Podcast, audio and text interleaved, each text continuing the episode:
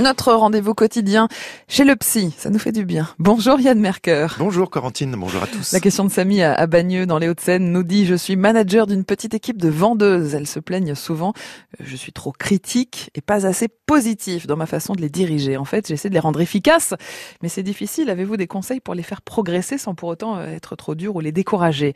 Yann, est-ce que c'est possible en tant que manager de, de faire des critiques, d'être exigeant sans pour autant être contre-productif et, donc euh, Alors non seulement c'est possible, mmh. Corentine, mais c'est très souhaitable. Eh oui. Hein, c'est une des compétences attendues d'un chef d'équipe que de savoir communiquer correctement avec ses collaborateurs pour évaluer leur travail d'une part, mais aussi pour les aider à progresser. Mmh. L'outil de communication et de changement le plus utile dans ce domaine, c'est le célèbre feedback, le fameux retour d'information sur le travail effectué. Alors comme son nom l'indique en anglais, ce retour doit être nourrissant. Nourrissant, ça veut dire qu'il va contenir des éléments utiles pour permettre à la personne qui le reçoit d'apprendre, donc de progresser et de se sentir soutenu.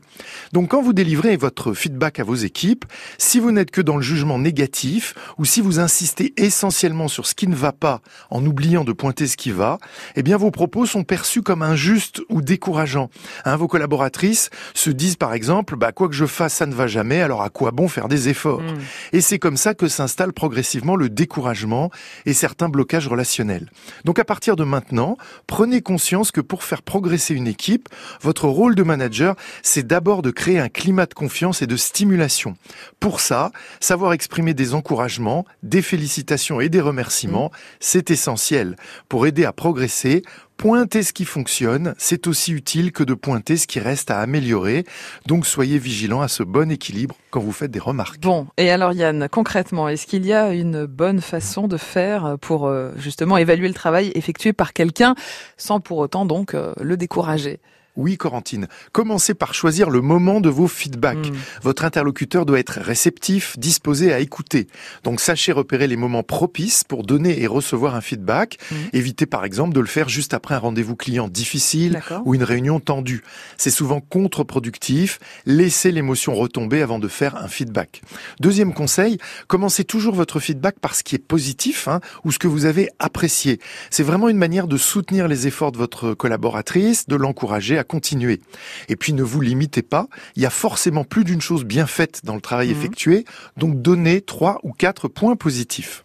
Abordez dans un deuxième temps les choses à améliorer, mhm. et là, limitez aussi le nombre. Dix points d'amélioration, c'est trop d'un coup, c'est décourageant. Alors évoquez surtout les deux ou trois points qui vous paraissent les mhm. plus urgents. Et puis troisième conseil, donnez des exemples clairs, des éléments factuels pour être mieux compris. Demandez de rendre un dossier au plus tard vendredi midi, c'est plus concret que de demander de le rendre dans les meilleurs délais. Oui. Et puis terminez votre feedback par un court échange hein, sur ce qui vient d'être dit, remerciez la personne et répondez à ses éventuelles questions ou ses remarques. Rappelez-vous pour finir qu'il est aussi intéressant que vous sachiez vous-même recevoir du feedback de vos équipes, donc n'hésitez pas à demander à vos collaborateurs mm. un retour sur tel ou tel point spécifique de votre management. C'est une bonne façon de montrer que tout le monde peut progresser, vos équipes sur leurs résultats et vous sur votre management. Bonne journée. À demain. Merci Yann. À demain et demain, bah demain ce sera le 21 juin, la fête de la musique. On parlera ensemble des bienfaits de la musique sur le plan psychologique. Comment se faire du bien avec euh, la musique? Et vous en savez quelque chose hein. quand vous écoutez France Bleu Paris, ça fait du bien. Rendez-vous à 9h40 pour en parler avec euh, Yann Merker demain matin.